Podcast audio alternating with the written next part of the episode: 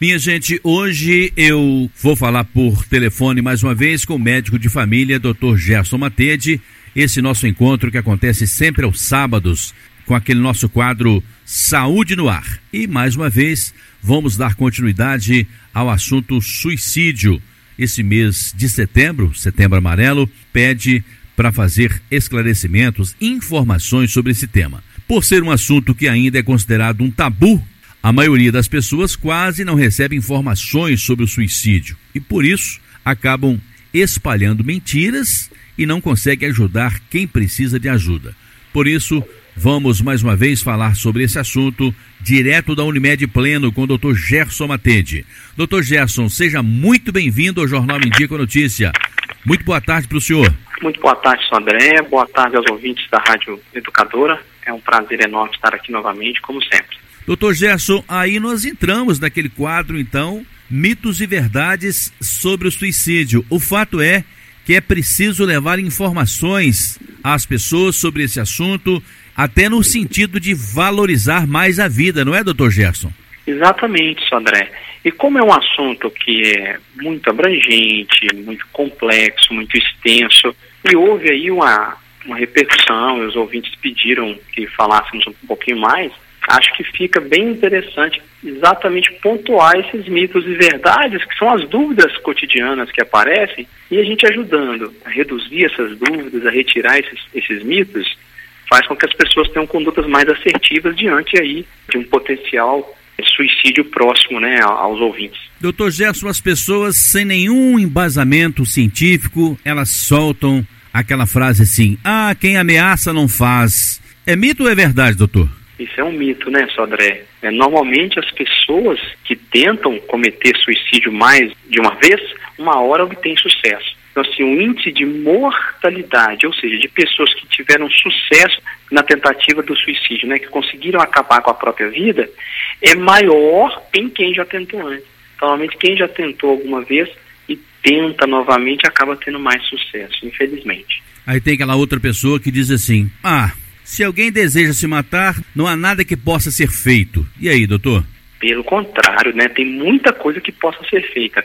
Uma delas é conversar sobre o assunto, dar abertura para a pessoa que você percebe aí mudanças comportamentais, principalmente dar voz à pessoa, apoio emocional e ajuda, né?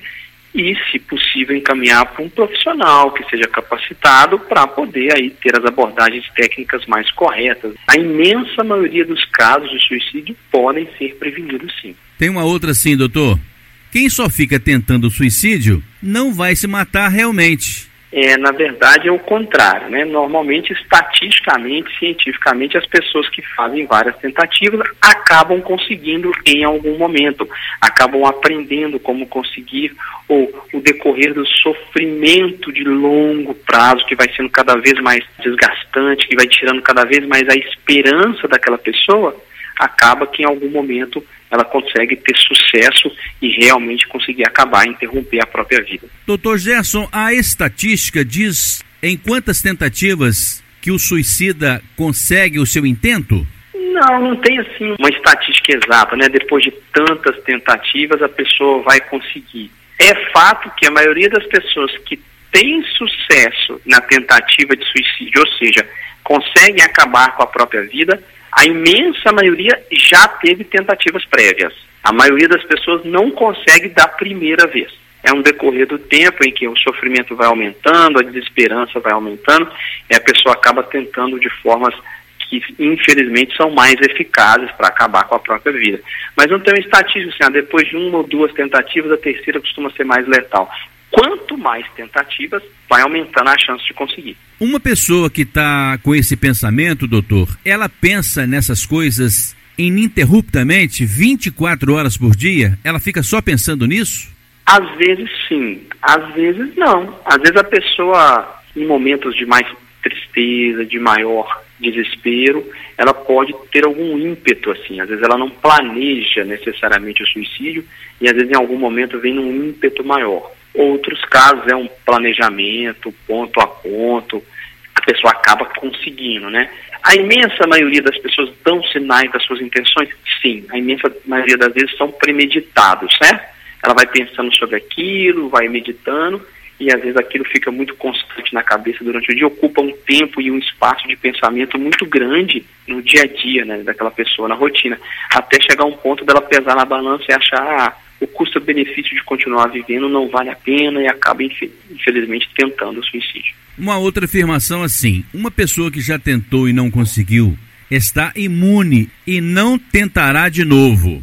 É o contrário, né, Sodré? É o que a gente acabou de falar. Uma pessoa que já tentou provavelmente vai tentar outras vezes até ter sucesso no suicídio ou vai parar de tentar à medida que for conseguindo ajuda, à medida que for melhorando o seu estado emo emocional como um todo, né? E não que no futuro ela não possa voltar a pensar naquilo, mas há uma tendência de ir melhorando cada vez que aquilo for sendo abordado corretamente. Ou o contrário, ela acaba uma hora conseguindo. Doutor Gerson, o comportamento da imprensa, do jornalista, ele não divulga, ele não propaga, ele não anuncia quando alguém morre por um suicídio. Mas, no entanto, nós estamos aqui falando sobre esse assunto. Por exemplo, falar sobre suicídio pode encorajar o sujeito que está na dúvida, suicida, não suicida? Então eu queria que o senhor comentasse, porque no Setembro Amarelo são várias entrevistas pelo Brasil afora, pelo mundo afora, se falando ultimamente sobre o tema, sobre o assunto. Só que aqui, o que o médico fala, o que o nosso entrevistado fala, no caso hoje o doutor Gerson Matede, médico de família, é apontando as saídas e mostrando principalmente a importância da vida, a importância de viver. Então eu gostaria que o senhor fizesse aí um paralelo entre uma situação e a outra. Olha só, Sodré e ouvintes, falar sobre o assunto é muito importante, isso não vai estimular, não é o contrário disso, a pessoa se sente com oportunidade de tocar no assunto. A gente vai quebrando o mito, o tabu sobre o assunto, né? O mito religioso, o mito educacional, as nossas crenças de longa data, né? Como a gente falou no último programa, não significa que eu acredito em algo por décadas que aquilo é verdadeiro. Pode ser que eu estou há anos e décadas com uma informação errada.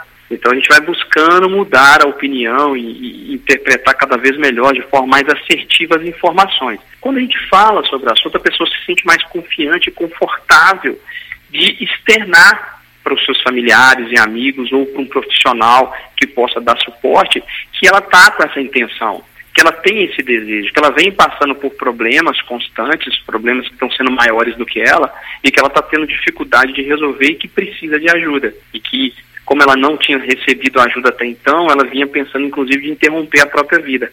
A partir do momento que ela tem um suporte, que ela busca, vai diminuindo essa estatística de pessoas que conseguem e uma estatística que é até preocupante. Então, quando a gente fala sobre suicídio, a pessoa sabe que é, passa a saber, né? Porque segundo a OMS, uma em cada 100 mortes ocorre por suicídio, ou seja, 1% das mortes do mundo ocorrem por suicídio, segundo as estatísticas da Organização Mundial de Saúde.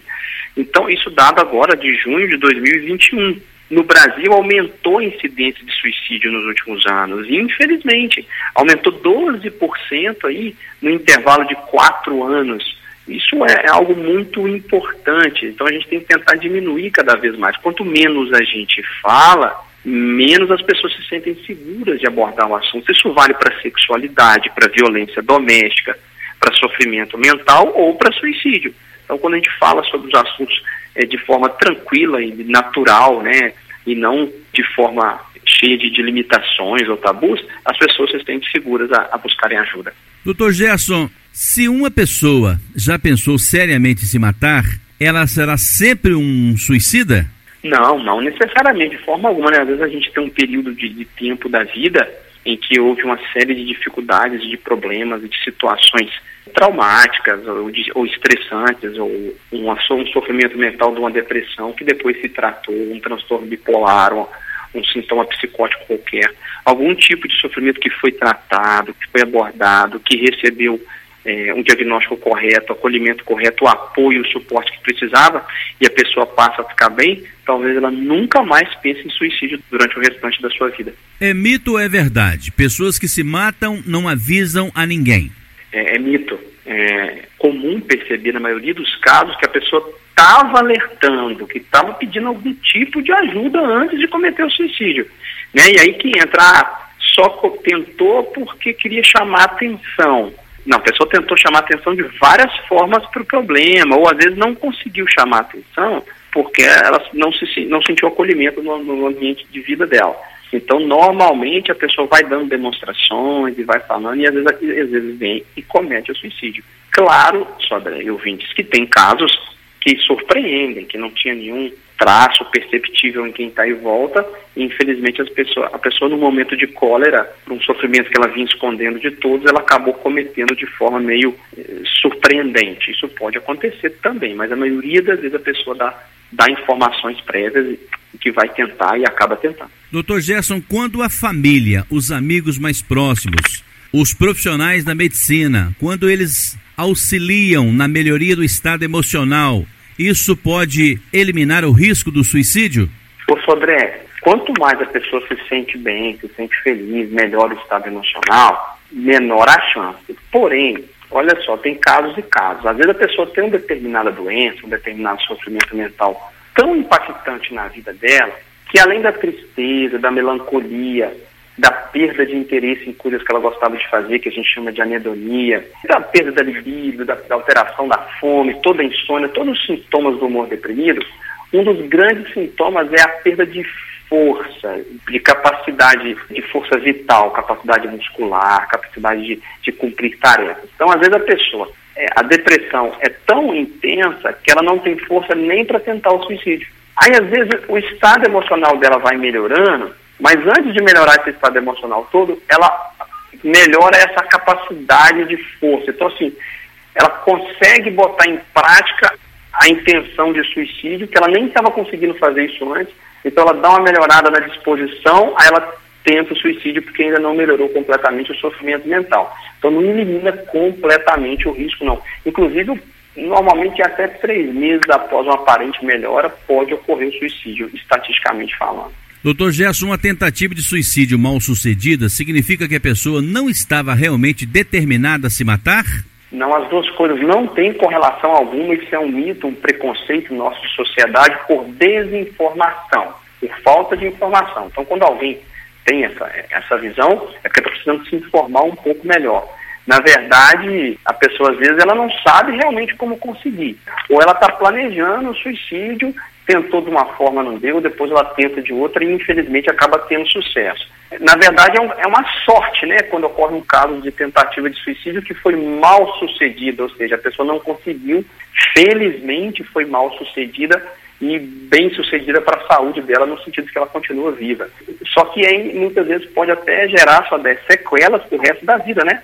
Dependendo da forma que a pessoa tentou acabar com a própria vida, ela pode deixar lesões importantes no corpo e que podem gerar problemas para o resto da vida, infelizmente. Doutor Jess, por que que em alguns casos o suicida, em alguns casos, eu pelo menos conheço um ou dois casos que o suicida ele cometeu o intento que pretendia e levou alguém junto com ele, cometeu um, um homicídio e depois suicidou-se? Às vezes, André, assim, pelo sofrimento enorme, pela depressão, pelo sofrimento mental, né, mais, mais de 96% dos casos de suicídio estão associados a algum tipo de sofrimento mental. A pessoa pode estar num estado em que ela está com sintoma psicótico, então ela está tá uma fuga da realidade, ela não está dentro de um patamar de, de, noção real das coisas. E às vezes ela entende que aquela é a melhor forma de cometer o suicídio, ou ou por tristeza excessiva, ou infelizmente até por vingança, ou por uma forma de mostrar o sofrimento que vinha sentindo e, e não estava sendo acolhido. Então tem várias formas, às vezes são também por distúrbios comportamentais, né, de não entender o valor da vida, da própria vida ou da vida do outro. E às vezes, infelizmente, acaba cometendo o suicídio junto, né, colocando em risco a vida de outra pessoa que estava junto. Doutor Gerson, o que fazer e o que não fazer quando alguém próximo tem pensamentos suicidas? Certo. É, coisas que a, gente, que a gente deve evitar, né? Que a gente não deve fazer. É, dar sermão. Ó, tantas pessoas têm problemas muito mais importantes que o seu, muito mais sérios que o seu, e você fica aí sofrendo. Eu vou te levar na instituição de pacientes com doenças graves, assim, assim, assado. Ou com situação financeira, assim, assim, assado. O sofrimento é muito individual, né? Às vezes o que para o Sodré é uma coisa muito tranquila, para o Gerson pode ser uma coisa maior do que eu consigo enfrentar. Então sermão não ajuda em nada. Às vezes a gente condena e julga também, sabe? Isso é covardia da sua parte, você quer acabar com a própria vida, não está pensando em quem te ama, ou isso é coisa de louco, isso é loucura, ou isso é fraqueza, ou isso é falta de trabalho, falta de serviço, né? Falando que de forma a menosprezar o sofrimento do outro e a tentativa do outro, infelizmente uma hora a pessoa acaba conseguindo. Outra coisa é, é banalizar, né? Ah, por isso que quer morrer mesmo, né? Eu já passei por coisa muito pior do que essa daí sua e não me matei. A vida de cada um, o sofrimento de cada um, a gente não sabe a realidade do outro, né? Existe aquele velho ditado, né? Come uma saca de sal comigo e você vai saber o que, que eu passo. É porque uma saca de sal é muito grande, demora muito tempo a acabar, né, Sandra? Então a pessoa teria que ficar muito tempo com você para realmente entender parte da sua realidade. Outra coisa que a gente deve evitar é opinar. Você quer chamar atenção, isso está faltando é Deus na sua vida, isso é falta de oração, falta de fé, é, e às vezes a pessoa tem bastante fé, bastante espiritualidade, e ela está, infelizmente, sem conseguir, ela só se sente mais culpada, né? Ela sente vergonha da, da vontade dela de suicidar, e ela acaba não externando isso e acaba uma hora cometendo escondido. Outra coisa é isso é falta de vergonha na cara, né? São coisas muito preconceituosas e de extrema desinformação mas que às vezes as pessoas falam, né? às vezes nem falam de má fé também, não é por, por, falta de conhecimento. E coisa que a gente deve fazer, né, Sodré? Agora o contrário, né? É tentar um momento mais calmo, mais apropriado, para falar sobre suicídio, para dar à pessoa a oportunidade de falar naturalmente, de conversar e de perguntar o que, que ela precisa então, o que, que eu posso fazer para te ajudar. Ouvir a pessoa sem interromper, ouvir realmente, né, Sodré? E não deixar entrar pelo ouvido e sair pelo outro só esperando o tempo de falar. Não, não. Quando eu quero ouvir alguém, eu não quero ouvir só querendo depois dar a minha opinião.